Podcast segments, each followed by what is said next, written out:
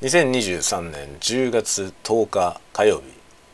朝8時54分です。おはようございます。鈴雨レインです。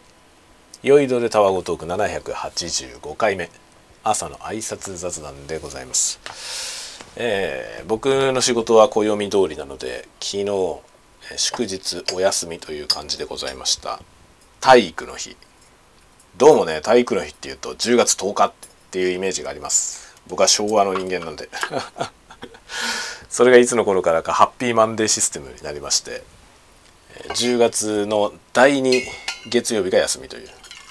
そういう仕組みに変わりましたね。そこが体育の日ということになりまして10月10日ではなくなりました。なんか言われのあった日だったと思いますけどね。そういうのはだんだんどっかへ行き単なる休日という感じになっていきますね。で昨日、まあ、お休みでいろんないろんないろんなことをしていたんですけど何の話をしようかな夜夜ねいろんなことあったんですけど昨日夜あの今ちょっと知人から頼まれているミックスの作業がありまして音のミックスのね作業を頼まれてるんですけどそれのですねいろんなまあデータが大量に昨日ね上がってきて、まあ、これまでねちょっとずつ小出しに上がってきてたんですけどそれがなんか一気にどっさり来たんですよ昨日。でそれをそのまあ要はどういうことやってるかというとね大勢で一つの曲を歌うっていうのをやってるんですよね。あの歌ってみたです要するに歌ってみたの動画を作るんですけどそれの歌ってみた動画の歌をねもうすごい何人も20人ぐらいの人たちが歌うんですよ。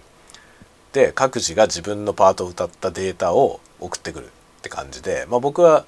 あのミックスを頼まれてるだけででリーダーというか元締めの人が一人いましてその人が全部回収してでその人が僕に送ってくるって感じなんですよね。で昨日大量に上がってきてそのいろんな人のデータが上がってきてまあね一筋縄ではいきませんでしたね。これまでのところねあの早く早めに上げてくれてた人たちっていうのは割と分かってる人たちだったっていうことが分かりました。分かってる人たちは結構スムーズに作業できるからまあ、パパッと上がってくるわけですよね。で早めに上がってきてこうその音はね入れて仮ミックスみたいな状態で今伴奏の上にその、まあ、送られてくる歌をねこう入れてタイミングだけ合わせて並べてる状態なんですよ。まだミックスとか全くやってなくてまず並べてるだけなんですけどそういうのをやってるんですね。そしたらねまあそれぞれみんなサンプリングレートが違う。サンプリングレートが違うのは当たり前だしで、まあ、ウェーブファイルでちょうだいねってって言ってあるんですけどウェーブファイルでやるやり方が分かんないと。っていう人もいるんですよね。で僕は一応 iPhone でウェーブファイルを録音する方法についてはあの去年もこのね同じようなプロジェクトやったのでその時に動画を作ったんですよ。こうやってやるとできるよっていう動画を作ってでそれあったんで手元に今年のメンバーにもそれを見せたんですけど中に何人かそのやり方ができないという人がいたのね。多分まあ Android を使ってるとかまあ、いろんな事情があったりとかでそのアプリが入れられないとかねそういうことだと思いますけど、まあ、できないという人がいたんで、まあ、できなければまあいいですよと。普通のねなんか例えばボイスメモとかで録音すると M4A っていう形式になるんですよね。その M4A でもいいよ。っていうふうにしたんですよ。でと言ったんですけどなんと M4A はですねそのままではミキシングのソフトに入れられませんでした。これがめちゃめちゃ盲点だった。当然できると思ってましたね。僕はちなみに今あのミキシングの DAW として DAW っていうのは DAW デジタルオーディオワークステーション DAW としてキューベースっていうのを使ってるんですよね。スタインバーグっていう会社が出しているキューベースというソフトを使ってるんですけどこのキューベースっていうソフトはまあプロフェッショナルも含めてあのこういう DAW の中ではもう主流も主流のね老舗の僕が始めた頃からあるソフトですね。だから2 5 6年前からもうありました。僕が DTM 始めたの2 5 6年前で、ね、その頃からあったんですよキューベースでそのキューベース老舗のもうプロフェッショナルでも使ってる人はいっぱいいるっていうね。そのキューベースまさか M4A なんていう当たり前のね iPhone で普通に録音したら M4A ですから。その音声ファイルが読めないとは思いませんでした。えーってなって。で僕は同じスタインバーグのウェウェーブラボっていうねあの波形編集のソフトも使ってるんですよねでその波形編集のソフトであのとりあえずサンプリングレート合わせたりとかそういうね処理そういうまあ雑多な処理あとはノーマライズしたりとかそういう処理は簡単にポポってやってそれをキューベースに並べて、まあ、最終的なミックスはキューベースでやるんですけど一つ一つの波形編集というかねそういうのはウェーブラボでやってるんですよ。ウェーブラボでも M4A は読めない。あのね M4A にサンプリングレートとかビット深度の情報がないんですね。だから読めないのよ。それでどうすることもできずうわ困ったなと M4A でいいって言っちゃったけどこれ M4A 読めないじゃんと思って昨日いろいろ奮闘しましたそしたらですね我らが悪名高き iTunes Windows ユーザーにとっては iTunes ってのは鬼門なのでまああの悪名高きソフトなんですけどね。iTunes でなんとできる。iTunes がですね M4A のね形式のデータをウェーブに変換できるんですよ。びっくりしました。こんなことできるのかと。びっくりしましたね昨日。簡単にウェーブファイルに変換できてでウェーブファイルにしてしまえばちゃんとそのねあの識別できるわけですよ。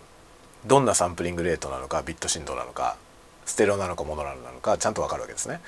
でそれをウェーブラボに持ってってウェーブラボで直してでキューベースに持っていくと。っていうねそういうことをやっておりました。これはね結構勉強になりますね。あの今日この話によってね皆さんに何を伝えたいかというとトラブルが人を成長させるということですね。こじつけみたいだけど。まあたわごとらしくていいでしょう。そのね本当にそれを痛感しましたね。これがすんなり言っててね全員例えばちゃんとねあのウェブファイル少なくともウェブファイルでは全部出していますっていう状態だったら僕はこの知識を得ることはできなかったんです。ウェブファイル出せないっていう人がいたおかげでできるようになりました。あ M4A っていうのは iTunes で変換できるのかと。でしかもそのいろいろなんですよ。サンプリングレートの違うデータをねみんなが送ってきてでそれをミックスしなきゃいけない時どうすればいいのか、まあ、あらかじめそのサンプリングレートを揃えないと要は無理やりキューベースに読み込んで並べちゃうとねサンプリングレートが違うとスピードが変わってしまうんですよね。44.1と48ぐらいだと、まあ、微妙にスピードが変わってちょっと音程が変わるぐらいなんですけど96とかね192とかで録音してきてる人のやつはものすごい遅くなっちゃうんですよね。今44.1であの最終ミックスを作ってるのですごい遅くなっちゃうわけですよ。っていう問題があってね。でそれも事前にそのリサンプリングして入れるっていうのとかねあとステレオで録音してくる人もいっぱいいるわけですよね。スマホとかで録音すると普通にやるとなんかステレオデータになっちゃうみたいな問題があったりね。でステレオデータで送ってきた人もいればモノラルのデータで送ってきてる人もいるしでミックスをするって意味でにおいてはモノラルの方がいいわけですよね。でモノラルに全部変換してステレオになってるやつもね変換してそれでまあその録音してる環境もみんな人によって違うでしょだ。すごい割とすっきりとね例えばポッドキャストとか普段やってますみたいな人はすっきりした音で録音してくるわけですよね録音に慣れてるからなんですけどそうじゃない人もいっぱい大勢いて録音ってことに慣れてない人は本当に部屋でスマホで撮ってるみたいな感じでものすごいノイジーな 環境だったりとかしてるんですよ。でいろんな人がいろんな環境のいろんなデータを送ってきて条件の違うものをね。でそれを一つの曲にまとめなきゃいけないっていうこの作業はね大きな知見をくれますね。もちろん大変なんですよ。もちろん大変なんだけどそれによって今まで気づかなかったことがねいろいろ気づくことができる。これはいいですね。勉強になりますとても。っていうことだなと思いましたね。だから全てがすんなりスムーズにいってると人は成長しない。本当にね、まあ、今極論だけどねこれは。極論でちょっと極端なことを言ってるなと自覚しながら言ってるんだけどでも極端に言えばそういうことよね。って思いましたね。だからこれが本当にみんなが全部音楽とかねその録音とかいうことに詳しい人ばっかりで中に詳しい人もいるからさそんな人ばっかりだったとしたら僕は何も苦労がないわけですよね。例えばもうサンプリングレートとかもこちらで指定してね。もう44.1で今回ミックスするから44.1のサンプリングレートで送ってね。ウェブファイルで送ってね。っていうのが分かりましたってできちゃう人ばっかりだったらね。ポンポンポンって送られてきたものを僕は並べるだけですよ。めっちゃ簡単ですよね。でそれはシンプルで簡単で素晴らしいんだけどそうするとそうじゃないデータが来た時どうすればいいのかという今回いろんな知見を得たからね僕は。そのスキルというか知識というかそういうものは一切得られなかったってことなんですよね。分かんないという人がいて分かんないなら分かんないなりでいいよというふうにしたことによっていろんなことがね僕自身がいろんなことを学ぶことができたなと思いますね。M4A は読めないんだよ。Cubaseに読み込めないんですよ。知りませんでした。当然ね当然できるだろうと思ったら変な特殊な形式だったら分かんないけどね MP3 とかさ M4A とかさそのこら辺にいくらでもあるじゃない。しかもスマホで撮れるようなデータなんで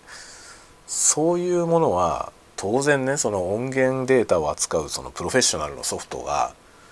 読めないなんてことはないと思ってたの。読めないんだよ。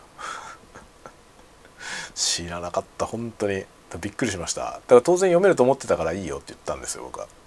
調べもせずにね。調べもせずにいいよって言ったら僕は悪いって話はありますよ。あるんだけどそれによって送られてきたことで M4A が Cubaseに読めないことを初めて知ったしで WaveLabで変換しようとしてもサンプリングレートとかが分かんないから変換できないというねそうなんだと思って。ということは M4A っていうファイル形式は公開されてないのかなフォーマットが。ちょっとそれも調べてないけどね調べればすぐ分かりますけどファイルフォーマットが公開されてないのかもしれませんねだって公開されてればね実装するもんねウェブラボとかに。だって絶対読めた方がいいじゃない。で iTunes で読めるってことは Apple, Apple が開発したもんなのかもね。AAC の一種ですからね。AAC ってあの Apple の開発した音声の圧縮技術があるんですけど多分それだよね。アップルはさこの間も話したけどアップルはとにかく技術をオープンにしないのでこういう感じなのよ、ね、多分アップルの技術なんでしょうね。M4A は。だもんでこういうことになりました。iTunes でできました。アップルコンピューターのソフトウェア。なんてこったって感じですね。iTunes ならできるんだよ。というわけで皆さん iTunes 便利だよ。便利だよじゃないよって感じだけどね。まあ今日の結論としてはトラブルは人を成長させる。という、まあ、たわごとらしさがあってっていう感じですね。まあそんなたわごとはいいんですけど今日は仕事の方でもややこしい話を抱えてまして、えーちょっとだけ巧妙がね週末にちょっとだけ巧妙が見えたんでこれからそれに挑んでいこうと思っているとこです。ではではではではではまた次回のタワゴトークでお待ちしております。またね。